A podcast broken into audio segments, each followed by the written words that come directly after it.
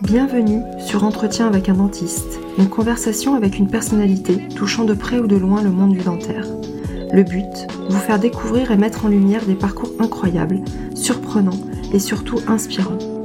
Mes invités ont su concilier leur passion et leur métier, ont fait de leur métier leur passion, ou ont eu le courage de tout quitter pour vivre celle-ci à 100%. J'espère que leur écoute fera naître en vous l'envie d'explorer d'autres domaines, et pourquoi pas, de vous lancer dans un projet qui vous tient à cœur. En attendant, je vous souhaite une très belle écoute. Salut à tous et à toutes, je suis hyper contente de vous retrouver pour ce nouvel épisode où cette fois je vous emmène en Belgique à la rencontre de Vincent Guillain. Alors Vincent, il n'est ni chirurgien dentiste, ni prothésiste dentaire, ni assistant dentaire d'ailleurs, mais il est banquier. Et en fait, il est à l'initiative d'une aventure humaine que je trouve extraordinaire qui s'appelle Dental Mobilis qu'il a fondée en 2016. Alors Dental Mobilis, c'est quoi? C'est une association sans but lucratif qui s'est fixée comme mission d'améliorer la santé bucco-dentaire des personnes âgées et handicapées. Et on sait à quel point il y a un besoin dans ce domaine-là. En fait, grâce à trois euh, piliers. La sensibilisation, la formation et les soins dentaires mobiles. Après avoir passé 15 ans à travailler comme directeur d'une agence bancaire, euh, Vincent en fait ne trouvait plus de sens à son métier et a décidé de changer de carrière. Après plusieurs étapes, dont une en France qui n'aboutissent pas, mais qui lui forge une expérience et une expertise dans les besoins en soins dentaires, Vincent arrive à un constat alarmant. 75% des personnes qui sont placées en institution n'ont pas vu un dentiste depuis au moins 5 ans. Cet entrepreneur passionné va retourner en Belgique et va se lancer corps et âme dans cette incroyable odyssée. Juste avant de vous laisser écouter Vincent, si vous aimez Entretien avec un dentiste et que vous avez envie de m'aider et de me donner un petit coup de pouce, abonnez-vous au podcast sur Apple Podcast, mais aussi sur d'autres plateformes de votre choix. Ça peut être Deezer, iTunes, Spotify, Google Podcast. Laissez aussi 5 étoiles si vous pouvez et un commentaire. Ça me fera super plaisir et ça aidera le podcast à se faire connaître. Et surtout, Surtout, parlez-en autour de vous, car le bouche à oreille, c'est encore le meilleur moyen de soutenir Entretien avec un dentiste. Allez, je ne vous retiens pas plus et je vous laisse en compagnie de Vincent et je vous souhaite une très bonne écoute. Vincent, je suis hyper hyper contente euh, d'être avec toi.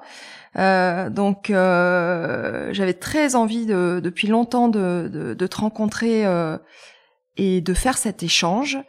Donc c'est chose faite. Alors, euh, donc d'ailleurs, je te remercie pour le temps que tu me consacres parce que je sais que tu as, des, as un timing hyper serré. Donc euh, tu es le fondateur de Dental Mobilis. Donc ça, c'est un projet que tu as lancé euh, en 2016, si je me trompe pas. C'est correct. Et en juin ouais. 2016. Et après 15 années euh, passées dans le milieu de la banque, donc rien à voir. Euh, Dental Mobilis, donc c'est une, une association euh, sans but lucratif oui. Euh, et qui a pour mission euh, d'aller donc euh, à la rencontre des, des, des personnes âgées et handicapées pour bah, pour améliorer leur santé bucco-dentaire. Donc c'est un vrai un vaste projet avec une vraie valeur sociale derrière. alors pour resituer, enfin essayer de comprendre le, le processus, est-ce que tu peux nous, nous parler un petit peu de ta vie d'avant euh, donc quand tu étais banquier?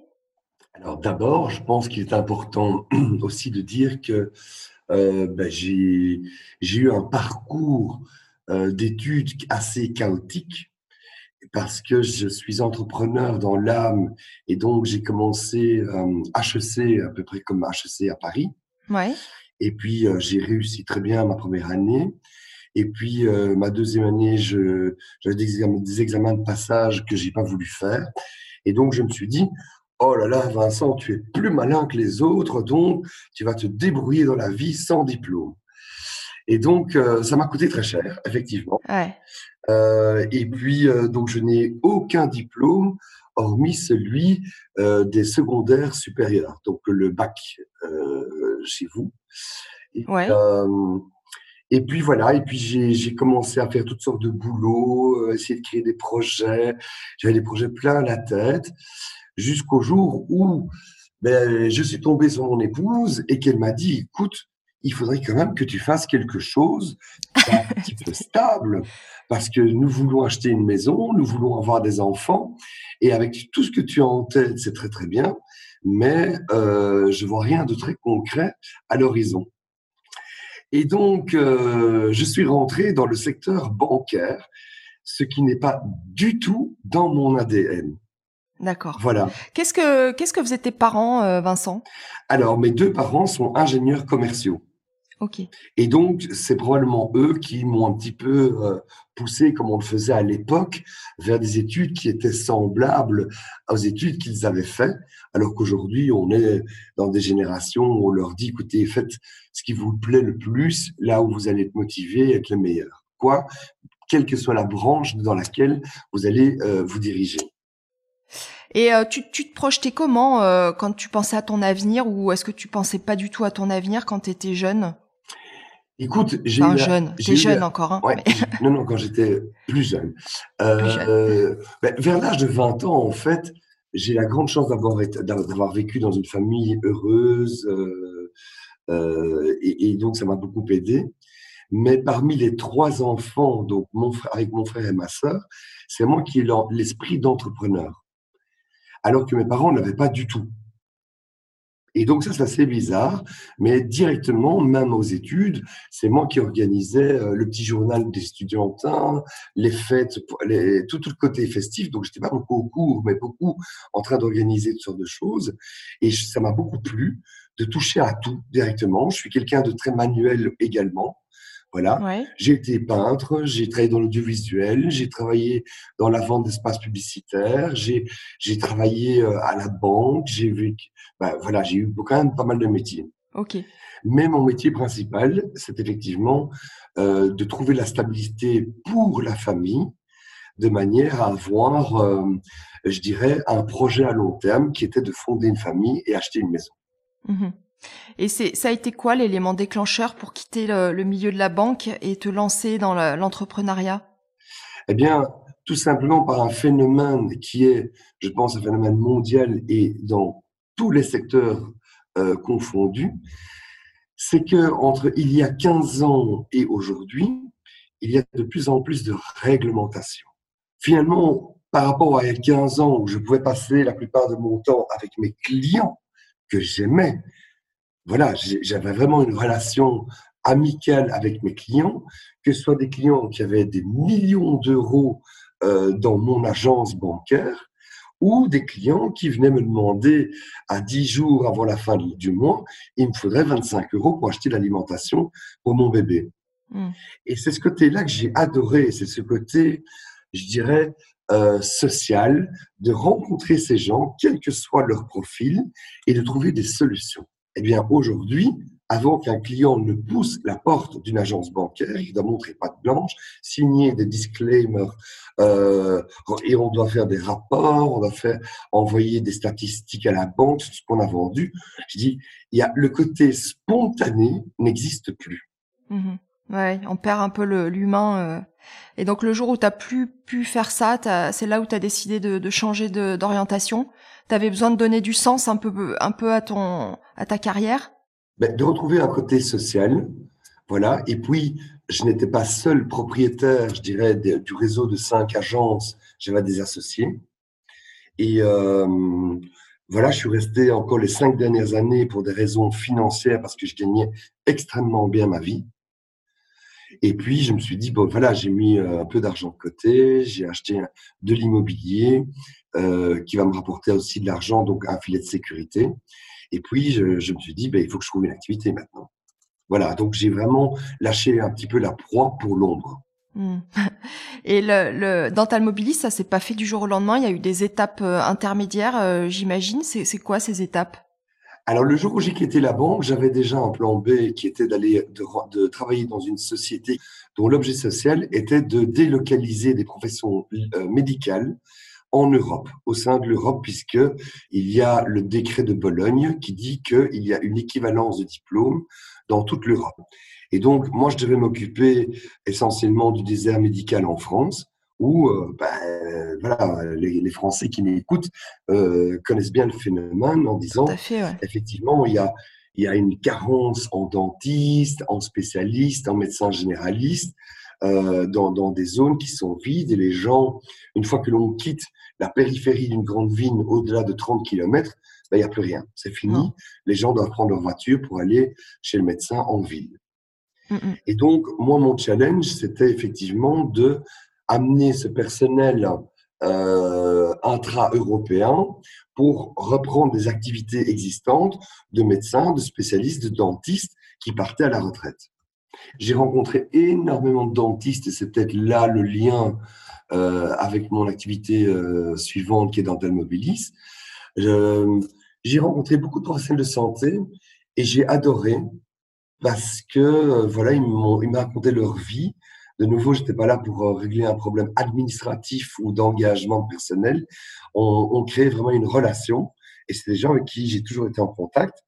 Et, euh, et puis voilà, comme l'ambiance était très mauvaise au sein de cette société, ben, j'ai décidé de quitter, mais du jour au lendemain, avec un burn-out. Et de quel constat, après, euh, est né euh, Dental Mobilis? Alors là, c'est la question que tous les médias me posent, c'est comment êtes-vous passé du secteur bancaire au secteur Dental Mobilis? Alors, comme je n'étais pas dégoûté de la santé, que j'avais sillonné la France, eh bien, j'ai ouvert un centre de santé dentaire dans une dans en Moselle, en France, qui était à remettre pour pas grand chose, puisque finalement, ça n'a, voilà, c'était pas, euh, ça n'a plus de valeur, puisque un dentiste va revendre une patientèle euh, qu'il a travaillé pendant 30 ans, mais s'il n'y a pas de dentiste amateur, ben, ça vaut zéro. Il y a une offre, il n'y a pas de demande, clair. Ben, ça vaut plus rien. Donc j'ai acheté un cabinet de dentisterie là en, dans un désert médical en Moselle et je me suis mis comme challenge de recréer une activité et de continuer à soigner les patients de ce dentiste qui avait une très grosse activité. Ça, c'est, je, je, te coupe un peu, mais c'est possible euh, euh, lorsqu'on n'est pas chirurgien dentiste de, de racheter une activité d'un chirurgien dentiste? Écoute, ça c'est mon expérience bancaire. Donc, euh, quand j'étais banquier, j'ai toujours accompagné pour leur rendre service mes clients chez leurs avocats, leurs fiscalistes, leurs comptables, leurs notaires. Et ils me disaient, ah oui, vous êtes gentil de m'accompagner. Mais pendant 15 ans, j'ai eu des consultations d'avocats, de notaires, de, mmh. euh, de, fiscalistes gratuites, puisque j'accompagnais mes, mes, clients et donc j'emmagasinais toute une matière. Ouais. Donc, j'étais pas uniquement banquier. J'ai ouvert mon horizon à la fiscalité, à la, au texte de loi et aux, pratiques de, tous ces intermédiaires qu'utilisent les, les, les, PME, donc les petites et les moyennes entreprises. Et donc, oui, j'ai fait des recherches juridiques et j'ai pu ouvrir une ASSO 1901 voilà, comme vous les appelez, en France. Euh, je n'étais pas dentiste, donc pas patricien, j'étais le patron d'un centre de santé dentaire avec des dentistes qui étaient inscrits à, euh, au tableau de l'ordre départemental. Hmm. Et, et, ces dentistes venaient justement de, du Portugal, c'était des contacts que j'ai eus via mon euh, job précédent. Alors quand je suis arrivé sur place, directement, je me suis dit, euh, parce que j'avais euh, voilà, moi je suis sur Google, les nouvelles euh, en permanence, donc à l'affût d'informations. Et c'est là que j'ai commencé à rayonner de mon centre de santé dentaire vers les EHPAD les plus proches.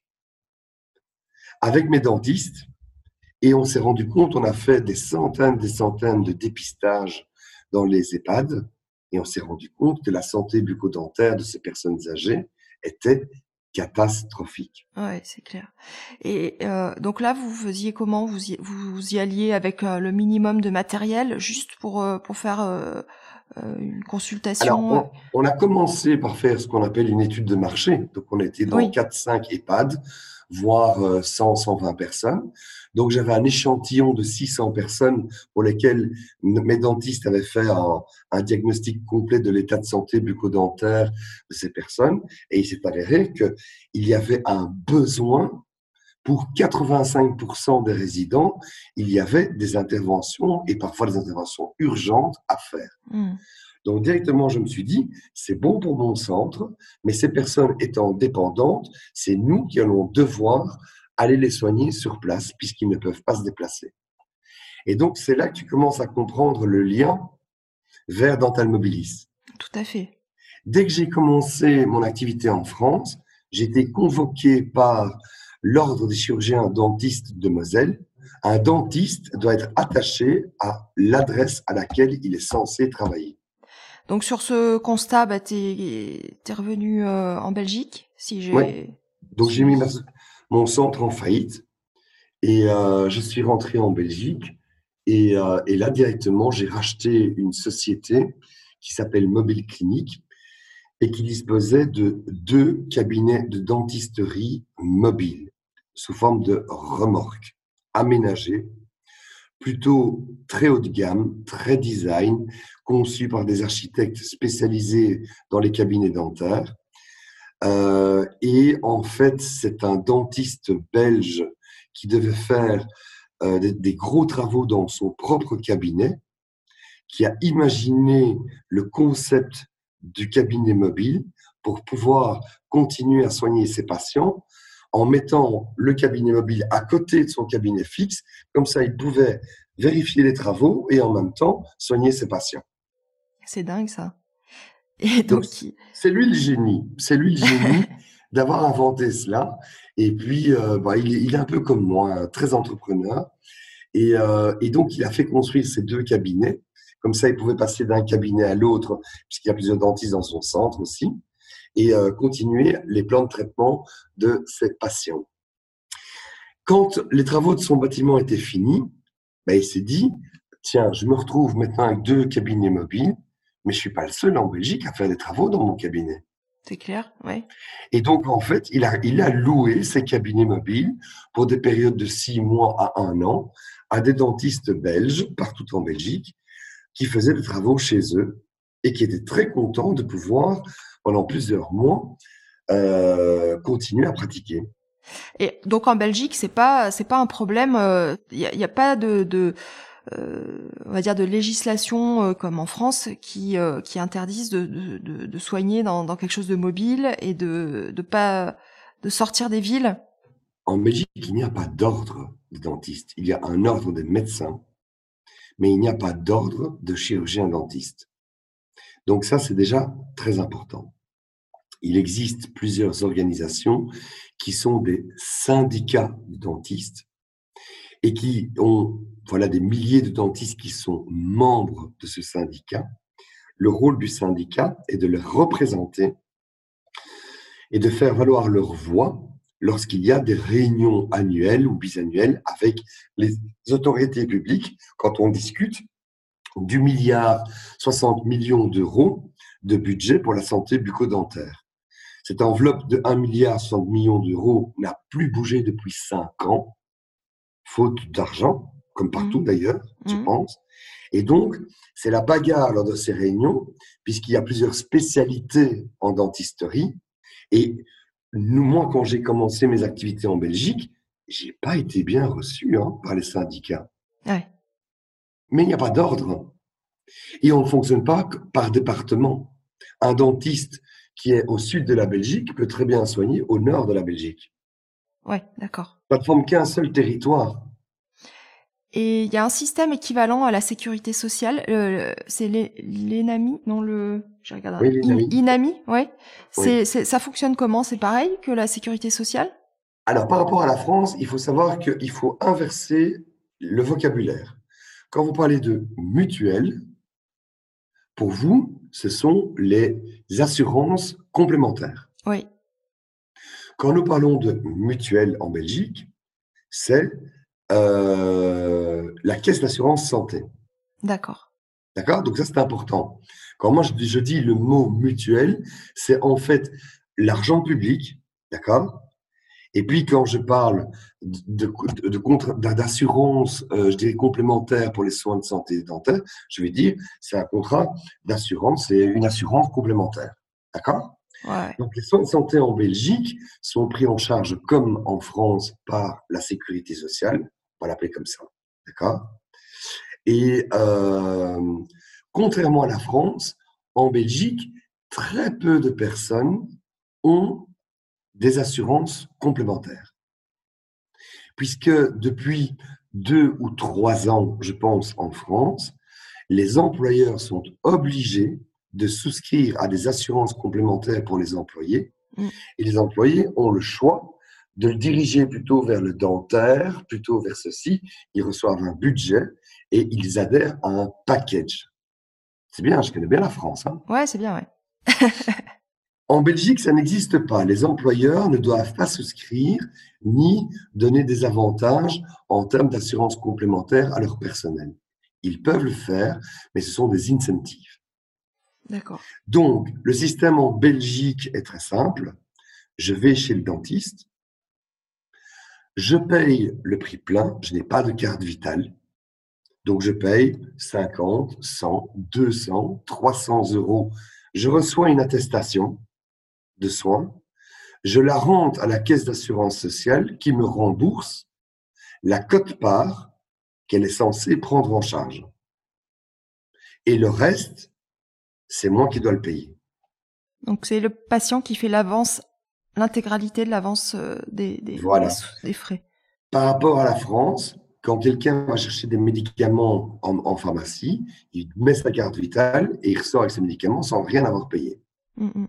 Je parle bien pour les médicaments. En Belgique, voilà, on doit d'abord avoir une prescription du médecin et on, paye, euh, on paye quand même une partie du médicament. Voilà. Mais il n'y a pas de carte vitale qui, finalement, permet aux patients de ne payer que leur cote-part à charge. Ouais, ouais, je comprends. Alors, il y a effectivement le même système qu'en France. C'est, euh, on a des dentistes euh, de catégorie 1 qui sont des dentistes qui pratiquent les tarifs préconisés par la sécurité sociale. Et puis, on a les dentistes de catégorie 2 qui, eux, pratiquent les tarifs qu'ils ont envie. Ouais, non conventionné, quoi. Mmh. Non conventionné, mmh. exactement. Et donc, c'est au, euh, au, patient à savoir où il met les pieds, évidemment. Mmh. Euh, donc, pour euh, là, ça permet de bien comprendre un peu votre système qui est, qui est assez proche du nôtre finalement, mais avec quelques différences. Euh, tu donc tu rachètes les, les, les bus de ce praticien Comment ça se passe? Alors, je rachète la société. Voilà, je rachète la société de ce dentiste qui, qui n'en avait plus usage et puis finalement son, son cabinet dentaire a pris tellement d'ampleur qu'il devait se focaliser sur euh, sa, son objet social premier qui est la dentisterie. Et puis j'ai commencé à louer les cabinets dentaires comme il le faisait à des dentistes qui faisaient des euh, transformations dans leur cabinet.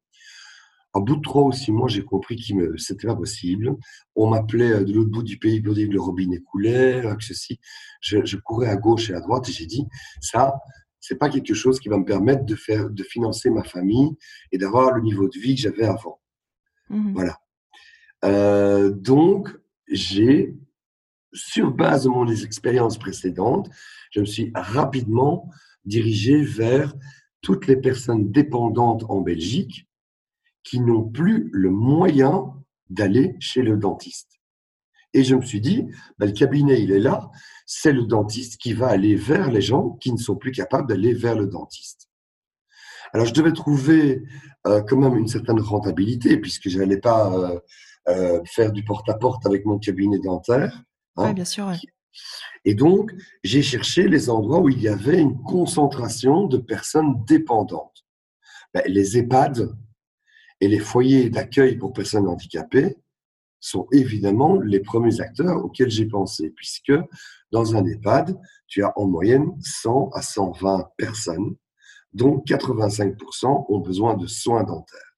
Mmh. Dans les foyers pour personnes handicapées, ben, je dirais l'enjeu de la santé bucco-dentaire est très important. Et donc, là, on passe deux fois par an pour nettoyer et détecter les débuts de caries éventuels, puisqu'une personne avec un handicap, l'enjeu est qu'ils gardent leurs dents. D'abord, ils sont beaucoup plus jeunes, l'âge moyen de 40, entre 30 et 40 ans, et il faut absolument qu'ils gardent leurs dents euh, naturelles le plus longtemps possible, parce que au niveau psychique, leur mettre une prothèse dentaire, c'est inacceptable. Ouais, c'est sûr. Voilà, c'est un traumatisme et ils ne l'accepteront jamais. Donc l'enjeu est de garder les dents vitales. Alors que chez les personnes âgées, ben, on a des statistiques qui montrent que 50% des personnes en EHPAD, que ce soit en France ou en Belgique, n'ont déjà plus de dents. Mmh oui. Et euh, la question que je me pose, c'est comment tu as construit ton, on va dire, ton business model, c'est-à-dire euh, quelles ont été les, les, les différentes euh, étapes de l'élaboration de ce, de ce projet Alors, je suis parti à la hussarde. Ça veut dire que comme je suis euh, entrepreneur, il faut être un peu fou aussi, je pense. Euh, moi, je suis préprogrammé pour réussir, donc je me, je me dis que l'échec n'est pas envisageable. Et donc, j'ai rapidement pris des contacts dans des EHPAD, dans des régions défavorisées de Belgique, où je me suis dit, ces personnes âgées, dans des EHPAD, dans des zones qui sont avec un niveau socio-économique, mais très très faible, je vais tomber sur des horreurs. Et c'est exactement ce que j'ai vu. J'ai pris quelques mois pour trouver des dentistes, trouver des bonnes assistantes et trouver un business model. Ce business model, en trois, les trois dernières années, on lui a tordu le cou au moins dix fois. Ouais, je comprends, ouais. ça reste une start-up, ça reste quelque chose d'innovant. Et donc, il faut se dire que tous les jours, on peut changer de plan. Ouais. Et euh, mais il faut démarrer quand même un jour. Donc euh, donc euh, quand tu tu as commencé déjà par t'entourer de, de, de personnes compétentes. Exactement. Alors... Donc j'ai trouvé euh, une association de dentistes qui fait de la dentisterie au Togo de manière bénévole. On a fait une maison de repos, on a fait que des soins et on a appris énormément de choses. Et puis, rapidement, on s'est rendu compte que faire des soins sans prévention, ça sert à rien. Et faire la prévention sans des soins, ça ne sert à rien non plus. Mmh. Et donc le, le projet euh, de, de Dental Mobilis, parce que j'ai étudié euh, le site qui, euh, qui détaille tout ça de manière très claire, très limpide, et il y a des mots clés qui, qui, sortent comme la dignité, comme euh, le, le, donc le, il y a des protocoles personnalisés, donc on sent que c'est vraiment l'humain qui qui est au centre des préoccupations.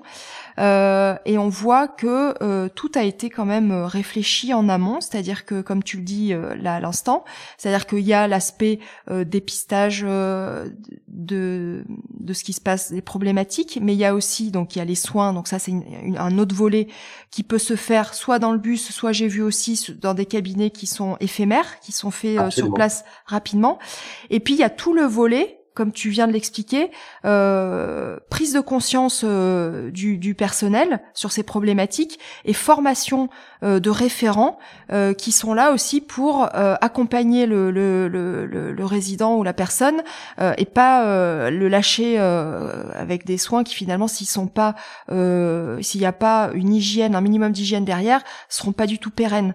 Donc on voit dans dans, dans, dans, tout ça que ça a été extrêmement bien réfléchi. Euh, combien de temps il a fallu pour aboutir à, un résultat qui maintenant, aujourd'hui, on voit euh, est quand même euh, cohérent? Écoute, ce n'est que depuis deux ans, un an et demi, deux ans, que on a pris conscience que faire des soins, c'était pas bon, que de la prévention non plus, et donc que l'on a, on s'est dit, ben, on n'a pas le choix, puisque dans le site internet, il y aura aussi des mots comme impact sociétal, Mm. Le juste soin, ce sont des mots qui nous poursuivent tout le temps. Ouais, il y a une charte aussi, j'ai vu. De, la charte, voilà, la charte du juste soin.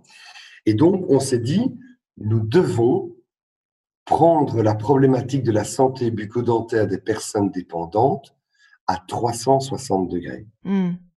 Et donc, ces personnes qui sont invisibles parce qu'ils sont confinés dans leur, dans leur EHPAD, dans leur foyer, ils n'en sortent jamais ou quasi jamais, eh bien, on, doit prendre tout cela en charge, avec toutes les difficultés que cela comporte par rapport à une pratique habituelle dans un cabinet de vie. Les personnes qui sont chargées des soins quotidiens d'hygiène dentaire, c'est le brossage des dents, le brossage de la prothèse dentaire, puisque c'est quand même 50% de la population qui en a une, d'accord, ou deux, On a deux catégories de personnel. Les infirmières qui ont eu un cursus de quatre années d'études et donc d'un point de vue socio-économique, je dirais, voilà, elles ont des connaissances médicales. Un aide-soignant n'en a pas. Il n'a pas le droit de faire un pansement. Donc, il va, ils apportent les repas, ils changent les draps, ils nettoient la chambre, ils font la toilette du soir, mais l'hygiène quotidienne chez eux, pour ce public-là, est déjà désastreuse. Mmh. Alors, si eux, et les études le prouvent, si les études prouvent que dans ce milieu socio-économique, je dirais, euh, la santé bucco-dentaire est vraiment une préoccupation de la sécurité sociale, d'accord? S'ils ne se brossent pas les dents, mais pourquoi iraient-ils brosser les dents de leurs patients? Il y a une autre problématique, peut-être il y a une problématique aussi euh, d'effectifs et de, et de temps. Est-ce qu'ils ont le temps de le faire correctement euh... Ils ont, en fonction des réseaux d'EHPAD, entre 7 et 12 minutes par patient chaque soir pour faire la toilette complète du corps. Alors, comme ils ont lu partout qu'il fallait trois minutes pour brosser les dents, ben, ils les ont pas. Donc, il y a un problème d'effectif. Mm. Mais que ce soit des EHPAD publics ou privés, il n'y a pas de sous pour payer quelqu'un qui va brosser les dents de tout le monde. Mm. Donc, la première chose, et là, il y a une étude, et c'est la seule étude qui existe, même par rapport à la France, puisque il existe un centre universitaire en Belgique qui est relié à l'université de euh, la ville de Leuven, donc de Louvain, euh, mais en partie néerlandophone. Et depuis huit ans, ils ont une sorte de laboratoire de 50 EHPAD avec lesquels ils ont signé une convention et qui montre que ils ont plus ou moins le même business model que le nôtre, D'accord? Moi, je n'ai pas copié parce qu'on a des matériels qui est beaucoup plus du matériel de pointe, on a des agréments qu'ils n'ont pas, etc. Mais eux, ça leur permet de mettre leurs étudiants en dentisterie en contact avec des patients qui ont de multiples pathologies bucco-dentaires, mais de multiples pathologies sur la santé en général. Mmh Diabétiques, euh, ils doivent prendre des anticoagulants, ils, sont séniles, ils ont Alzheimer, ils ont des cancers, etc. Et que donc, je trouve ça formidable de la part d'une université côté dentaire d'amener des étudiants dans ces milieux-là pour leur montrer et, leur, leur montrer la pratique au quotidien et en les sensibilisant. Alors, euh, ta question, c'était quoi? C'était de dire, donc en partie francophone, ben, il n'y a que nous qui le faisions, qui le fassions. Et euh, nous devons changer les attitudes et leur dire, écoutez, en prenant soin de, des dents de vos résidents, d'abord, on va vous expliquer ce que c'est que la santé bucco-dentaire. Et quand on leur fait une formation d'une heure théorique plus une heure pratique, d'accord? À la fin de la session et des deux sessions, ils lèvent le doigt, ils interrogent, et ma maman, elle a ceci, est-ce que c'est normal que, regardez dans ma bouche, euh, mes enfants, ils sont déjà pleins qu'ils avaient mal, etc. On se dit, yes. Mmh. Ils ont compris que la santé bucco-dentaire pouvait avoir de graves répercussions sur leurs poumons, sur leur cœur, sur euh, éventuellement leur diabète, sur tous les organes les bactéries de la bouche vont, ils les respirent jour et nuit et elles adorent se loger sur les différents organes. Alors, ce qui est génial dans, dans, dans cette démarche, c'est que finalement, euh, il y a un bénéfice euh, direct pour euh, les, les, les, personnes euh, dépendantes, âgées ou handicapées, mais il y a aussi un bénéfice qui va bien au-delà parce que euh, ça veut dire que tu sensibilises tout le personnel et, et, voire même la, la, famille du, du, du, du personnel. Donc c'est finalement c'est c'est c'est ça rayonne beaucoup plus au-delà de l'EHPAD. Oui, et donc l'étude dont je te parlais, parce qu'ils font ça depuis sept ans, euh, avec sensibilisation aussi du côté néerlandophone, c'est que l'étude a montré, un doctorat qui a été fait par le docteur Janssens, euh, sur trois années donc consécutives et sur un échantillon de milliers de personnes, non 600 et des personnes, c'est que après une campagne de sensibilisation du personnel soignant, après avoir mis un référent bucco-dentaire, après avoir fait une campagne de dépistage, après avoir prodigué les soins conservateurs, donc sur les caries, les extractions, etc., et les soins prothétiques, après un an, ces patients-là avaient une santé bucco-dentaire où il n'y avait plus rien à faire, sauf un petit détartrage. Euh, pour comprendre un petit peu euh, plus le, le, le, procès, le fonctionnement euh, de, de, de, ce que tu fais, est-ce que tu peux nous expliquer euh, comment euh, vous êtes organisé euh, concrètement? Est-ce que c'est le l'EHPAD ou le le, le centre, le centre, voilà le foyer qui fait appel à toi, ou est-ce que vous avez mis, en place avec euh, tout un tout différents foyers des des, des visites euh, hebdomadaires ou mensuelles? Concrètement, comment ça se passe? Vous y allez toutes les tous les mois, toutes les semaines, ou c'est eux qui vous appellent pour des cas particuliers? Alors, il y a eu des démarches commerciales au départ parce qu'il fallait se faire connaître, bien entendu. Mais rapidement, on est tombé, quand on tombe sur l'infirmière en chef, ben, je lui dis, je pose une seule question. Je dis, tiens, pour la santé bucco-dentaire, qu'est-ce que vous, avez mis en place dans votre EHPAD? Donc, rapidement, on m'a dit, ah, ben, écoutez, venez m'expliquer ce que vous nous proposez. Les premières maisons de repos, tout au début, c'était uniquement les soins. Et maintenant, ce sont des campagnes qui euh, traite la santé bucco-dentaire de ses résidents à 360 degrés. Mhm. Donc, il y a étape 1, une prise de contact, on met un planning, on leur dit, écoutez, idéalement, on devrait former un référent, deux référents bucco-dentaires qui va nous suivre jusqu'à la fin de la campagne. Et c'est quelqu'un qui va apprendre énormément de choses parce qu'il va être en contact avec nos dentistes qui vont pouvoir lui montrer, tiens, regarde ce que je suis en train de faire, eh bien là, euh, tu te souviens, on a fait le dépistage il y a un mois. Voilà le rapport de dépistage et voilà ce que je suis en train de faire. Tu vois qu'il y a six caries, eh bien, je ne vais en réparer que trois. Parce que moi, dentiste, je sais que les trois autres, dans un ou deux ans, elles n'auront pas bougé. Et le juste soin, c'est justement traiter ce qui peut créer un foyer infectieux ou qui fait mal, qui a une implication sur le bien-être du patient. Alors que si ce patient était non dépendant, il va dans un cabinet de ville, ben, on lui refait toutes ses caries, évidemment, alors que c'est pas nécessaire. Oui, là, c'est, une autre vision. Et donc euh, aujourd'hui, voilà, aujourd'hui, ben, on a gagné un, appel à projet d'une très grosse fondation en Belgique, la fondation Roi Baudouin, voilà, qui est la, la, plus importante. Et euh, il nous finance euh, tout le module formation personnel soignant et formation de référents bucco-dentaires dans 50% de toutes les EHPAD de la région bruxelloise. Ça veut dire 72. D'accord. Ok. Ouais, c'est bien ça. Hein. et puis, alors, il y a un autre aspect aussi, c'est que comme le sujet devient sensible, on commence à en parler euh, au, au, niveau des ministères de la santé, et la santé en Belgique, c'est moitié fédéral, moitié régional, donc tout est compliqué eh bien, euh, on commence à nous connaître. Il y a eu des reportages télévisés, il y a eu des articles, euh, les gens nous appellent.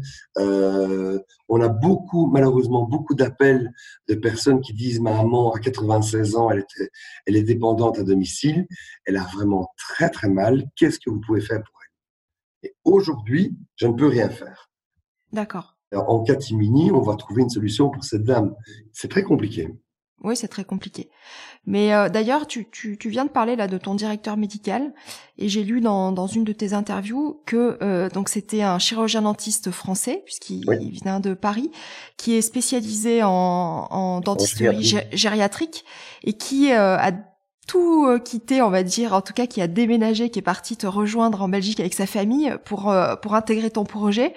donc j'imagine que que ça a été ah, peut-être on peut peut-être pas parler de coup de foudre, mais en tout cas, ça a été une vraie rencontre euh, importante, euh, j'imagine, pour qu'il fasse cette démarche. C'est un coup de foudre euh, parce que je dirais, il y a la complémentarité. Pour moi, c'est un frère, vraiment. Il y a une complémentarité qui est pas toujours facile à vivre au quotidien. C'est que lui, c'est un scientifique jusqu'au bout des doigts. Hmm. Il a étudié l'influence des 3000 médicaments. Il n'y a aucune étude qui a été faite jusqu'à ce jour. Il l'a faite lui-même la nuit. 3000 médicaments que prennent les personnes âgées et quelle est l'influence que cela peut avoir sur les traitements que l'on va faire. Mmh Donc, il a mis au point un programme informatique qui, en fonction de la liste des médicaments que l'on reçoit de la part des infirmières dans les maisons de repos, dans les EHPAD, on clique sur les différents types de médicaments qu'ils prennent et puis il dit attention, pas d'extraction. Si extraction, prend, arrêtez les anticoagulants, soit trois jours, soit cinq jours, soit sept jours à l'avance en fonction du type de médicament et il faut un antibiotique euh, avant de commencer euh, le traitement ou même un simple détartrage. Et ça, de nouveau, nous sommes les seuls à l'avoir. C'est son travail. C'est ce que j'allais dire. C'est un vrai, c'est un truc en or, ça. Euh, enfin, je veux dire, c'est j'ai l'impression que vous avez mis en place des outils euh, assez hallucinants. Euh, par exemple, j'ai vu les consultations euh, euh, à distance. Euh, il y a l'air d'avoir un euh, derrière un travail de dingue. Il y a aussi les, tous les protocoles personnalisés d'hygiène. Il y a 12 protocoles d'hygiène différents en fonction du besoin et qui sont après affichés dans les chambres et qui sont mis à disposition du donc des référents, mais aussi des familles. il y a il y a il y a des il y a des ressources. Qui, en fait, l'outil central on a développé euh, une sorte d'application et un programme informatique en interne qui nous a coûté assez cher et qui nous permet de réaliser la première étape essentielle de, de tout notre travail, c'est de faire un dépistage. Mmh. Ça veut dire que quand on rentre dans un EHPAD, 100 personnes en moyenne, d'accord, nous envoyons au moins 95. Les cinq derniers sont à l'article de la mort. Je dirais, on va dire, on les laisse tranquilles. Sur cette application informatique, il y a donc, comme tu l'as vu dans le reportage de la RTBF, en fait une dentiste qui passe de chambre en chambre, accompagnée d'une assistante, et qui passe en revue 118 points d'observation. Mmh. Pas uniquement sur la bouche, mais sur la capacité euh, de la personne à recevoir des soins, à ouvrir la bouche, euh, sur le type de maladie, de pathologie qu'elle peut avoir, de médicaments qu'elle prend. On passe en revue toute une série de choses qui sont encodées d'une manière mais ultra rapide. Et nous pouvons voir jusqu'à 60 personnes par jour. Cette application gère les protocoles. Donc, comme on a vu ce qu'il avait, est-ce qu'il porte un dentier, des dents, est-ce qu'il a des maladies, ceci, cela, euh, est-ce qu'il est capable de se laver les dents lui-même, est-ce qu'il a besoin d'aide, euh, quel est le matériel dont on a besoin pour euh, faire son hygiène quotidienne? Tout ça est encodé ou déduit de ce que l'on a vu dans la bouche de ce patient.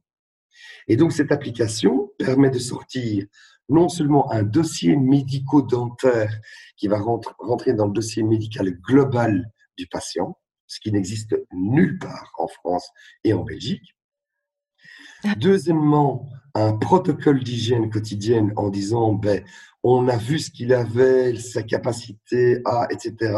Donc, c'est parmi les douze protocoles, l'ordinateur détermine lui-même le protocole d'hygiène quotidienne qui va être mis, comme tu dis, dans la salle de bain. Et sur ce protocole, comme les aides-soignants sont censés le mettre en pratique tous les jours, comme les aides-soignants viennent souvent de l'étranger, d'accord ils comprennent pas toujours le français, eh bien, il y a un QR code qui, ils le mettent et ils ont une vidéo de la manière dont ils doivent prendre en charge ce patient-là. C'est incroyable. Alors, ils vont visualiser une fois ou deux fois la vidéo. Ils auront compris quels sont les bons gestes, comment prendre la personne, comment positionner la tête, quels sont les produits, la durée, euh, comment on, soigne une prothèse dentaire, qu'on ne la met pas dans un verre d'eau la nuit, mais dans la bouche du patient ou à, dans, à sec dans une boîte spéciale, etc. Tout ça leur est indiqué. Ça, c'est un outil qui, cet outil informatique euh, qui, euh, pour vous aujourd'hui, euh, est complètement euh, euh, le, le, cœur de, de, votre activité, que ce soit pour toi, pour ton équipe ou les, les, les, les médecins, peut-être même les référents. C'est quelque chose qui certainement serait serait serait euh, peut-être euh, transposable ailleurs c'est-à-dire que est-ce que tu dans, tu imagines pouvoir une bouche, c'est une bouche Alors, il faut la distinction entre la bouche des adultes et la bouche des enfants. Nous sommes sur des bouches adultes. D'accord? Sur des hommes, des femmes, c'est, on a tous le même nombre de dents, nous sommes censés avoir le même nombre de dents au-dessus et en dessous. Et donc, effectivement, tout a été prévu puisqu'il y a 108 points d'observation, que ce soit pour des personnes âgées, des personnes plus jeunes, dépendantes, non dépendantes. Et moi, je pense à la médecine scolaire. Mmh. À la médecine scolaire, à partir du moment où ils n'ont plus de dents de lait, mais leurs dents définitives, ça devient une bouche adulte. Et donc, ce programme-là, l'ARS en France, peut très bien me dire, parce que je vois qu'il y a plein d'initiatives depuis que j'ai quitté la France, la dentisterie mobile est acceptée maintenant, d'accord, en mhm. France. Mais, vu mon expérience, je vais leur dire, et eh, ne vous lancez pas à construire des cabinets mobiles, des machins. Vous rendez pas compte de l'énormité de la tâche. Mm.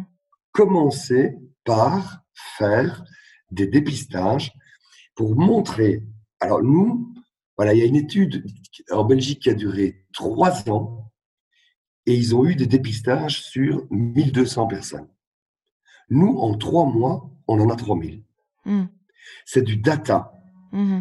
Et on peut effectivement euh, sensibiliser les autorités publiques, les autorités de santé, d'accord, en leur disant, écoutez, ça nous a pris un mois et on a 5000 data. Voilà, mm. on, sort le rapport par tranche d'âge, socio-économique, est-ce que combien de fois ils ont été chez le dentiste, etc. Et ça permet de, ça permettrait aux autorités de mieux cibler leur politique de santé bucco-dentaire.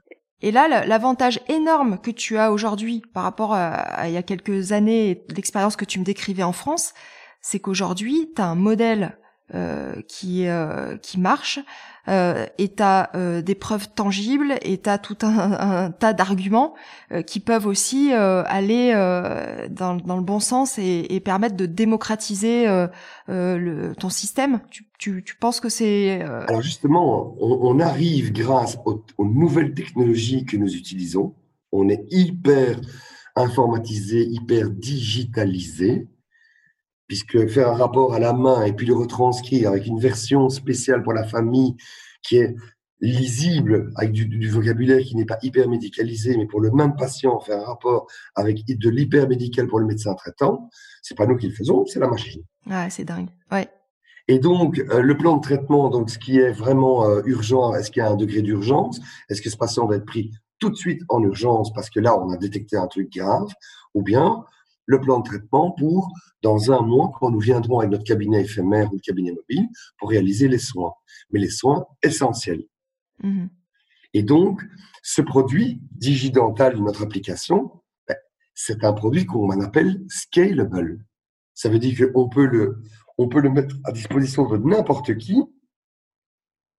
Si c'est une autre langue, ben, il n'y a plus qu'à changer dans le programme et euh, traduire les différentes phrases et les différents et l'écran mais ça peut être utilisé déjà aujourd'hui au niveau mondial.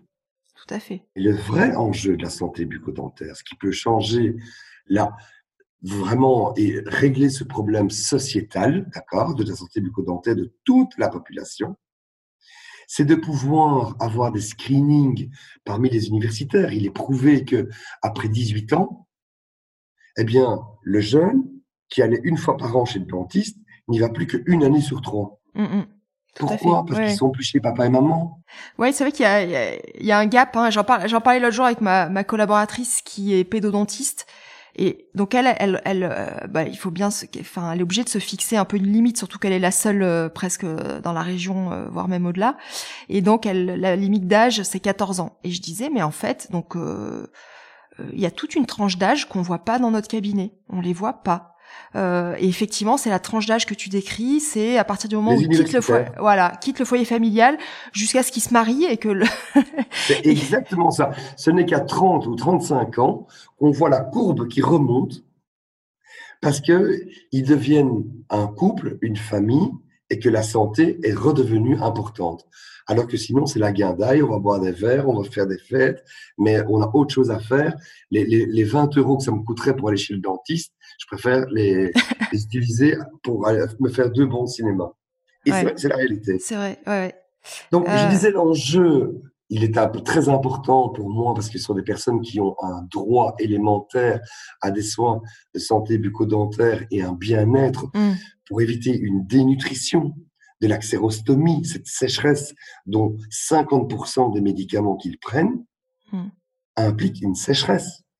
Quand on apprend aux aides-soignants que simplement frotter les dents, brosser les dents, c'est pas suffisant, il faut aussi brosser la langue, parce qu'avec la xérostomie, ben, toutes les papilles gustatives sont en train de se boucher et la salive ne nettoie plus la, langue. Alors, ces personnes âgées, elles ont trois moments importants dans leur journée. C'est le petit déjeuner, le déjeuner et le repas mmh. du soir. Et s'ils ont une perte de goût, c'est éprouvé de 30%, ben, ils vont perdre du poids. Mais les personnes démentes et surtout les personnes Alzheimer qui perdent du poids, quand elles ont perdu un kilo, elles ne récupéreront plus jamais. Mmh donc tu vois que sa forme, on est vraiment dans une dentisterie, mais hyper spécialisée. Mais mon directeur médical a mis tellement de protocoles, tellement de connaissances, il est venu avec tout cela, que ça nous permet quand même de travailler avec des dentistes lambda et qui sont formés par notre directeur médical sur des points très très essentiels euh, pour lesquels il faut tenir compte avant de faire tout traitement. Ouais. Les, les chirurgiens dentistes euh, qui travaillent avec toi au sein de Dental Mobilis, euh, ce sont des, des praticiens qui donnent, enfin non, pas qui donnent puisqu'ils sont salariés, ça tu vas nous l'expliquer, mais ils sont pas salariés. Ils sont pas salariés, d'accord. Donc tu vas nous expliquer. En Belgique, tu n'as quasi pas de dentistes salariés. Donc toi, ils ont plus un statut, on va dire, de collaborateur. Alors? Ils sont collaborateurs, ils sont rétro, ils sont payés à la rétrocession. D'accord. Comme ça se fait beaucoup voilà, à 50% des honoraires générés retombent dans leur poche. Donc c'est des praticiens qui ont soit euh, des activités euh, libérales et qui viennent une journée, deux journées, trois journées par semaine euh, travailler au sein de Dental Mobilis. Tu as aussi, alors je, je sais qu'il y a au moins une praticienne qui est à temps plein à Dental Mobilis, donc c'est Françoise, avec qui je vais peut-être échanger aussi euh, et qui me donnera son, son angle de vue. Euh, ces praticiens, euh, vous les formez à la dentisterie gériatrique? Écoute Françoise, elle est non seulement médecin plus dentiste. Je pense qu'on n'a pas dû vraiment la former. Hmm. on, est très attentif au degré d'empathie par rapport au, euh, par rapport euh, aux, aux, patients, voilà on est attentif à ce que euh, ils, acceptent et ils pratiquent selon la charte du juste soin. Mmh et puis les dentistes, on a de tout. Tu as une assistante donc dans des hôpitaux universitaires donc qui je dirais supervise les étudiants de dernière année en dentisterie. On a notre directeur médical. On a Françoise qui est pensionnée depuis quelques mois et mmh qui, voilà, qui ne veut pas s'arrêter. Et pour elle, c'est pas compliqué. On a eu la période du Covid où on n'a pas pu euh, pratiquer. Aujourd'hui, c'est son premier jour. Ah ouais J'ai entendu, j'ai eu beaucoup de contacts avec mes dentistes pendant cette période de Covid pour garder, tu vois, les, les contacts et leur expliquer. J'ai entendu une, une dégradation de l'état de Françoise qui m'inquiétait très fort. Ah Elle était, voilà, elle était, elle se sentait inutile. Ouais, ouais, on a ressenti ça, oui, oui. Et elle a besoin d'être dans l'action, elle a besoin, elle va se casser le dos sur une journée, mais elle va rentrer chez elle. Et c'est le meilleur de tous les antidépressifs pour elle. Mmh, mmh, mmh, et euh, d'ailleurs, moi, la, la, la, rencontre de Dental Mobilis, c'est un article que j'ai lu euh, où, où, Françoise était interviewée et, ça, et pour moi, ça, ça j'ai ressenti ça très fortement et, et c'est pour ça que tout de suite j'ai été attirée par, euh, par, par ton projet et que j'ai eu envie d'en savoir plus parce que on sentait que pour elle, c'était euh, euh, presque une renaissance en fait, hein, cette nouvelle activité. Et c'est vrai que le don de soi, le fait de, de cette notion de service, parfois malheureusement, euh, on la perd euh, dans notre activité parce que d'autres soucis, euh, qui sont les soucis de d'organisation, de, rentabilité, et malheureusement, on s'en éloigne un petit peu. Et c'est vrai que on sent que les dentistes qui travaillent avec toi ont reconnecté avec ce, cette partie qui fait quand même le cœur de notre métier. pour moi. Et on va quand même parler d'un sujet qui qu'on peut pas dissocier parce que c'est vrai qu'on a des fois tendance donc toi tu, tu te définis comme entrepreneur social euh, et c'est vrai que euh, c'est compliqué de dissocier euh, les deux, c'est-à-dire qu'on pour faire bien du social, enfin moi c'est mon avis, ça n'engage que moi, mais euh, il faut que derrière il y ait les moyens financiers parce que sinon euh, les choses vont vite s'étioler et ne pas tenir dans le temps. Donc l'argent c'est un peu le, nerf de la, guerre. Aujourd'hui ton modèle il est rentable? Non. Non, mais on peut en fait c'est vraiment le casse-tête, parce que je vais te donner un exemple très très simple. Soit on se dit qu'on a mis les valeurs de la société, d'accord? Et que en aucun cas, on ne va déroger à ces valeurs. Nous n'avons jamais encodé un acte que nous n'avons pas effectué comme beaucoup dentistes le font. Mmh. Une carie, une face, deux faces ou trois faces, on n'a jamais triché sur les codes nomenclature, premièrement. Deuxièmement, on a une partie de notre activité qui est très rentable. Quand tu vois 60 patients sur une journée avec l'application digitale, c'est 60 consultations mm. au domicile du, patient. Et donc, nous sommes en droit, et c'est ce que nous faisons, de... Euh, il n'y a pas de ticket modérateur, je ne sais pas si tu connais le mot, ticket, la, oui, oui, on a la même chose en France, oui. Quand on fait du dépistage, c'est entre guillemets gratuit pour les patients. C'est la Sécu qui nous paye mhm. directement. C'est du tiers payant. On fait du tiers payant pour tout le monde. Donc, il n'y a pas de papier, de machin, de remboursement. On passe directement par la sécurité sociale, par l'INAMI, euh, les, caisses euh, de soins sociaux. Et donc, comme c'est gratuit, ben, on peut dire à l'infirmière, écoutez, voilà, c'est pas un acte invasif, et donc, je vais voir tous les patients. Elle me dit, bah, Dieu merci, je vais avoir 90 dossiers médico-dentaires dans le dossier de chaque patient. C'est génial.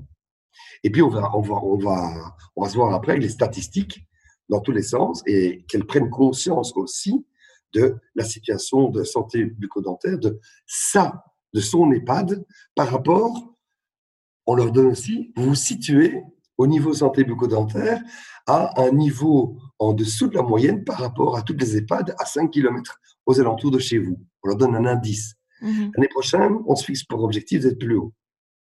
Et donc, quand tu fais 60 consultations à 30 euros, ça te fait 1800 euros. 1800 euros pour un dentiste pour une journée, c'est correct. C'est pas mal. sans frais, oui, sans frais, puisque là, il n'y a, pas a pas de frais de prothèse. Intégralement payé par la Sécu. Mm. Et pour ces 30 euros, ils ont une visite à domicile, ils ont le rapport médico-dentaire en, trois exemplaires en fonction des destinataires, ils ont un protocole de soins personnalisé, et on a détecté les urgences, et on a fait un plan de traitement. Alors, on pourrait, imagine, déroger à, pour retrouver de la rentabilité, mais ce n'est pas du tout vers ça que l'on va, dire, c'est déjà génial. Rien que faire un dépistage, ils ont vu un dentiste, ils ont un dossier, ils ont un protocole de soins, euh, ils ont leurs statistiques, bah, on va à la maison, à l'EHPAD suivante et on fait la même chose. Et tous les jours, on fait des dépistages de maison de repos, maison de repos. Philosophiquement et déontologiquement, quand tu vois le, résultat de nos statistiques, on ne peut pas les laisser comme ça. Mhm. Donc, on va plus vers des campagnes de soins qui seront plus courtes. Premièrement, parce que les études qui ont été faites en Flandre par l'université de Leuven montrent que quand tu as fait les soins l'année 1, l'année 2, 50% des personnes qui avaient été soignées l'année 1 n'ont plus besoin de soins du tout.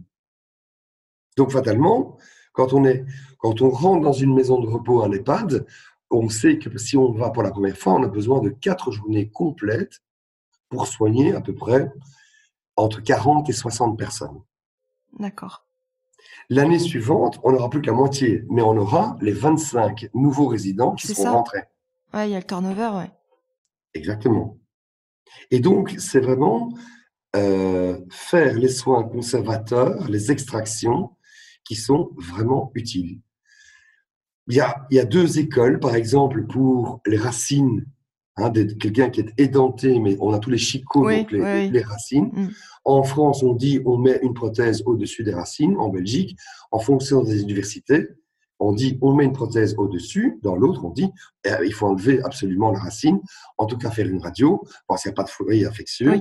et, puis, euh, et puis, on verra bien, puisqu'on revient tous les ans, s'il y a une évolution négative.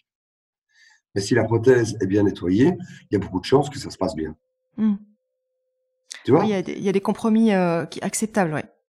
Donc, je pense qu'on va passer de quatre jours et puis à trois jours et parfois à deux jours dans les maisons de repos, les EHPAD où on va régulièrement. Et on pourrait passer deux fois par an. Hmm. Ça ne coûte rien de toute façon aux patients. Alors, dans le modèle, il est vrai que on travaille avec des tarifs conventionnés, mais que chaque patient doit payer un supplément logistique de 25 euros par consultation. D'accord. La moyenne des consultations, c'est 1,5. Donc, on doit voir en moyenne entre une et deux fois les patients en fonction de la gravité et de l'importance, puisqu'on ne peut pas soigner tous les cadrans en une fois. Ouais. Donc, voilà, ou bien il est trop fatigué, on dit écoutez, on va arrêter pour aujourd'hui, on revient quand même demain ou après-demain et on va vous intercaler dans. Alors, on est très respectueux. Mm. on a cette souplesse de pouvoir programmer.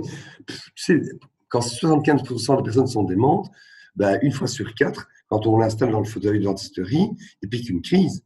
Mm. Mais les aides-soignants, en ce moment-là, ils vous disent Oh, ben écoutez, vous en faites pas. On va lui donner un verre de vin, on va lui donner son repas de midi, un bon verre de vin. il va, être super calme et sage comme un mouton. Pas de problème. Oui, vous avez, vous, quand vous y allez, vous restez la journée? Ah oui, c'est toujours des journées complètes. Oui, c'est ça, oui. Donc, euh, en termes de rentabilité, on est obligé de faire des journées complètes. Ouais. Mais on tient vu, compte de l'heure du repas. Sur le sur votre site internet aussi, j'ai vu qu'il y avait beaucoup de partenaires. Euh, j'ai compté, je crois qu'il y en a une soixantaine de, de partenaires.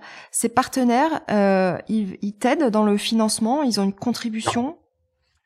La seule contribution qu'on a eue maintenant de 43 000 euros, c'est la Fondation Roi Baudouin qui nous a demandé de nous occuper 50% des EHPAD de la région bruxelloise et uniquement dans la prévention, ça veut dire les formations. Euh, en, en, prenant les 25 euros de frais de déplacement ou de logistique par consultation, donc en soins, dépistage, il n'y a rien comme mouvement financier. Quand on fait les soins, c'est 25 euros. 25 euros, c'est pas grand-chose. Mm. C'est moins que le prix d'un taxi pour aller chez le dentiste. Hein. Oui, oui, tout à fait. Donc, c'est hyper raisonnable. On arrive à devenir, je dirais, break-even. Parce qu'on est hyper digitalisé. Si on ne l'était pas, c'est foutu. Tout est fait par l'informatique et, et les nouvelles technologies. Donc là, tu veux dire par là que même si aujourd'hui le modèle n'est pas complètement rentable, vous vous approchez de l'équilibre C'est ça que tu, tu, veux dire par là? Oui. Et que euh, je n'ai même pas eu le temps depuis les deux dernières années à commencer à chercher des subventions publiques. Tu as fait des levées de fonds? Tu aurais pu faire des levées de fonds? C'est quelque chose auquel tu as pensé ou ah Oui, bien sûr. Il y a plein de gens qui me téléphonent, des investisseurs, même sociaux, mais j'ai pas envie d'avoir euh, des gens qui ont mis de l'argent mmh. et qui ont pour premier but d'avoir un return important. Ouais. Tu préfères rester indépendant? Je préfère rester indépendant. C'est la mmh. raison pour laquelle c'est moi qui ai mis l'argent dans et qui tout financé jusqu'à présent. Mmh. Ouais. C'est vraiment un, très très beau projet. Euh, et quelles sont pour toi maintenant aujourd'hui les perspectives, euh, on va dire, des cinq prochaines années? Alors, je pense qu'effectivement, comme nous avons, euh, on, est à la pointe de. Pour, alors, pour une association, ça peut paraître bizarre. Hein. en général, les associations, ah, ils ne sont pas bien organisés. Euh. là, on est à la pointe de la pointe. On continue à développer de nouveaux programmes informatiques. Et par exemple, je pense, que j'en ai un ici. Voilà, ceci. Alors, c'est une petite carte. Voilà. C'est une simple carte. Je pourrais la scanner et te l'envoyer sur ton. Ouais, ouais, ouais. Donc identis, identis.app. Identis.app A2P, ouais. ça permet de reconnaître les prothèses qui sont perdues dans les, dans les EHPAD. C'est dingue ça. J'ai fait un test la semaine dernière dans un EHPAD euh, près de chez moi. On a photographié toutes les prothèses qui sont portées par leurs résidents. Avec les nouvelles règles de RGPD, tu vois, le règlement là, euh, anonymisation, oui, oui, oui, voilà, oui, oui, Donc, respect de la vie privée. On ne peut plus marquer le nom du porteur de la prothèse sur sa prothèse. Ok. Ouais, c'est compliqué. C'est devenu interdit parce que c'est un dispositif médical amovible. Mmh Et je te parle de réglementation européenne. Ouais. Eh bien, avec un portable, comme ceci, voilà, on a été dans chaque chambre, on a pris la photo de toutes les prothèses, recto, perso, recto, au-dessus, le haut, le bas, etc. On a créé des fichiers avec des codes A1, A2, A3, B1, B2, jusqu'à donc une lettre, un chiffre, dans un fichier Excel qui est protégé. Et deux jours après, elle me dit, Monsieur Guillain, j'ai deux prothèses dans la nature, je vous envoie la photo et vous me dites à qui elle appartient. Ben, je dis, pas de problème. En deux minutes, je lui ai dit. Cette application, elle est, euh, elle est disponible pour, euh, pour tout le monde ou c'est juste en interne? Voilà, il nous manque 50 000 euros mmh pour que ce soit de l'intelligence artificielle qui reconnaisse, et pas l'humain, la prothèse.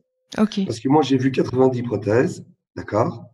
Et je me suis rendu compte, parce que je suis sur le terrain, mais pas tout le temps non plus, qu'en fait, il n'y a pas deux prothèses qui se ressemblent. Mmh. Non, bah, elles ont toutes une petite particularité, oui. Et donc, simplement, avec les deux lignes verticales et un ordinateur est capable de, quand il a, il a reçu la prothèse, de mesurer tous les paramètres automatiquement et de relier cela au B2 qui correspond à Madame Durand. C'est incroyable. Et qui c'est qui te fait toutes ces applications, tout le codage? C'est mon directeur médical, c'est un geek. mais c'est, mais t'as, as un bol énorme. Euh, c'est, vraiment une rencontre qui, qui, qui a, qui tout enfin, qui a beaucoup déterminé le. le... Et ça, euh, Florence, ceci, c'est nouveau scalable. Dans tous les EHPAD de France, il y a tous les jours des centaines, voire des milliers de prothèses qui sont perdues. Et va dans le bureau ou le secrétariat de l'infirmière en chef, elle va t'ouvrir un tiroir avec 20, 30 prothèses et ne savent plus à quelles sont. C'est qui qui paye ça? C'est la Sécu. Alors qu'une photo, alors nous, pour 3 euros, on le fait on leur dit directement, parce que les aides-soignants trouvent une prothèse. A dit, madame, moi je ne sais pas à qui appartient la prothèse. L'infirmière la prend sur son bureau, elle est débordée. Il y, a une, il y a une épidémie de gastro, il y a le Covid, il y a une période de forte chaleur, il y a, elles sont complètement débordées. Elle le met dans son tiroir et elle se dit, bon, on cherchera plus tard. Et comme les personnes sont démentes, elles n'ont même pas remarqué qu'elles n'avaient plus de prothèse. Donc, on change leur alimentation en se disant on la retrouvera plus tard. Mais tu le sais bien, toi qui es dentiste, si après un mois on l'a pas retrouvé, ah bah ça va plus. Ouais. Ah ben on peut refaire euh, une réadaptation de la base. Mm, mm. Ouais, dans 4-5 ans, euh, comment tu vois euh, Dental Mobilis? Est-ce que tu vois des Dental Mobilis euh, déjà un petit peu partout en Europe Non, on commence la Belgique. On a au moins pour deux ans à trois ans pour faire toute la Belgique. Et par contre, ce genre de choses-là, notre programme Digidental. Et on est mm. en train d'inventer, on a créé une nouvelle start-up qui a pour but, euh, et là, avec l'intelligence, donc là, on a des codeurs euh, qui sont en fait, on est en train d'utiliser les milliers de clichés, d'accord, mais intrabucales que nous avons. Il faut des milliers, voire des dizaines de milliers de clichés qui sont interprétés par un dentiste par plusieurs dentistes qui disent à l'encodeur, tu vois, intelligence artificielle, mm. Quand l'ordinateur va voir ça, ça veut dire que c'est une carie. Quand il voit ça, c'est ceci. Là, il y a un risque d'abcès. Là, on voit que les gencives sont rouges. Là, et avec des filtres, avec ce, device, avec cette, euh, cette, prise de cliché, il y a des filtres spéciaux en dentisterie qui permettent de voir les pré-caries aussi.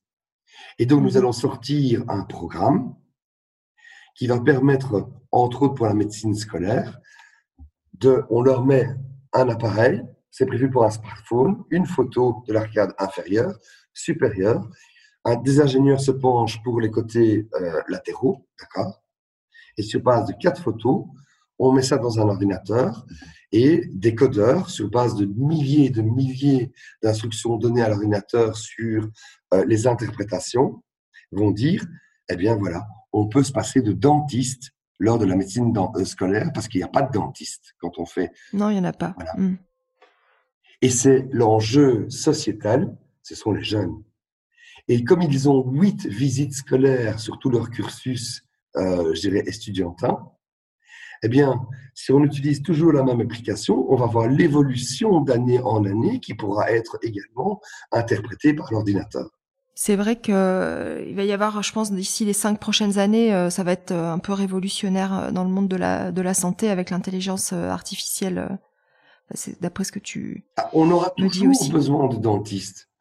Mais dans, dans tous les EHPAD du, pays, eh bien, ils, auront, ils auront ce, ce, programme, cette application, ben, d'une part pour les prothèses, quand il n'y a pas de prothèse, ben, ce sont des dents, et, de, qu'on puisse faire un diagnostic en se passant de dentiste, puisque des dizaines de dentistes auront vu des dizaines de milliers de, de, clichés et l'auront interprété. Mmh Dans le cancer du sein, il n'y a plus que ça maintenant. Là, il était prouvé que les clichés, alors là, tu imagines, ce n'est pas une photo, c'est une radio. Donc c'est beaucoup moins précis encore qu'une photo. Mmh. Mais dans le cancer du sein, aujourd'hui, c'est l'ordinateur il est prouvé qu'il faisait mieux son, le diagnostic que le cancérologue. Oui, c'est une réalité. C'est et nous, c'est pas c'est pas une radio où il y a du flou, des machins, des trucs. C'est une vraie photo. C'est encore plus facile pour l'ordinateur. Ouais, surtout avec les, les applications, enfin les, les, smartphones maintenant qui font des photos euh, de dingue. Euh, ouais. Mais je crois que ce qui est important aussi, c'est que tu vois, mon, mon, mon côté vraiment social, je suis tombé dans la marmite du social, c'est que de grâce, moi j'entends via l'ARS Grand Est où j'ai une connaissance, et il m'explique et je vois tout ce qui se fait en France. Il y a des dizaines d'initiatives, mais tout le monde réinvente la roue. Hmm. C'est pas la peine. Moi, ça fait quatre ans que je patauge. On a changé dix fois le business model. On est équipé aujourd'hui. Je pourrais pas, j'ai pas envie d'avoir des cabinets mobiles en France partout. Euh, moi, je, je, je mise là-dessus, sur l'intelligence artificielle. Euh, et si je peux m'occuper des 1600 maisons de repos, j'ai le ministère de la Justice qui me demande de prendre en charge les prisonniers. Les prisons, voilà, on n'en a pas parlé. Mais voilà, il y a la médecine scolaire, il y a, y a les enfants du juge, il y a... Bah, j'ai mm, assez mm, de mm. boulot. Je préfère me concentrer sur le territoire belge et je n'ai pas pour, pour ambition de devenir une multinationale, mais pas du tout. Mmh si je deviens une multinationale, c'est que ceci aura fait ses preuves et qu'on on pourra permettre à l'assurance santé de leur dire que ça leur évite de euh, payer, parce qu'ils y ont droit, euh, 6 ou 7 000 nouvelles prothèses à des gens qui les ont perdues et euh, on les a pas retrouvées. En tout cas, Vincent, euh, euh, merci beaucoup pour toutes ces infos. C'est, vraiment une, mine euh, d'informations que tu nous as données aujourd'hui. Longue vie à Dental Mobilis. J'espère que vraiment tous tes projets vont, être menés à bien. et on te sent vraiment complètement passionné et, très heureux de faire tout ce que tu fais. Donc bravo à toi. Bonjour à toute l'équipe. et j'espère à très bientôt. À bientôt. Salut. Au revoir. Salut.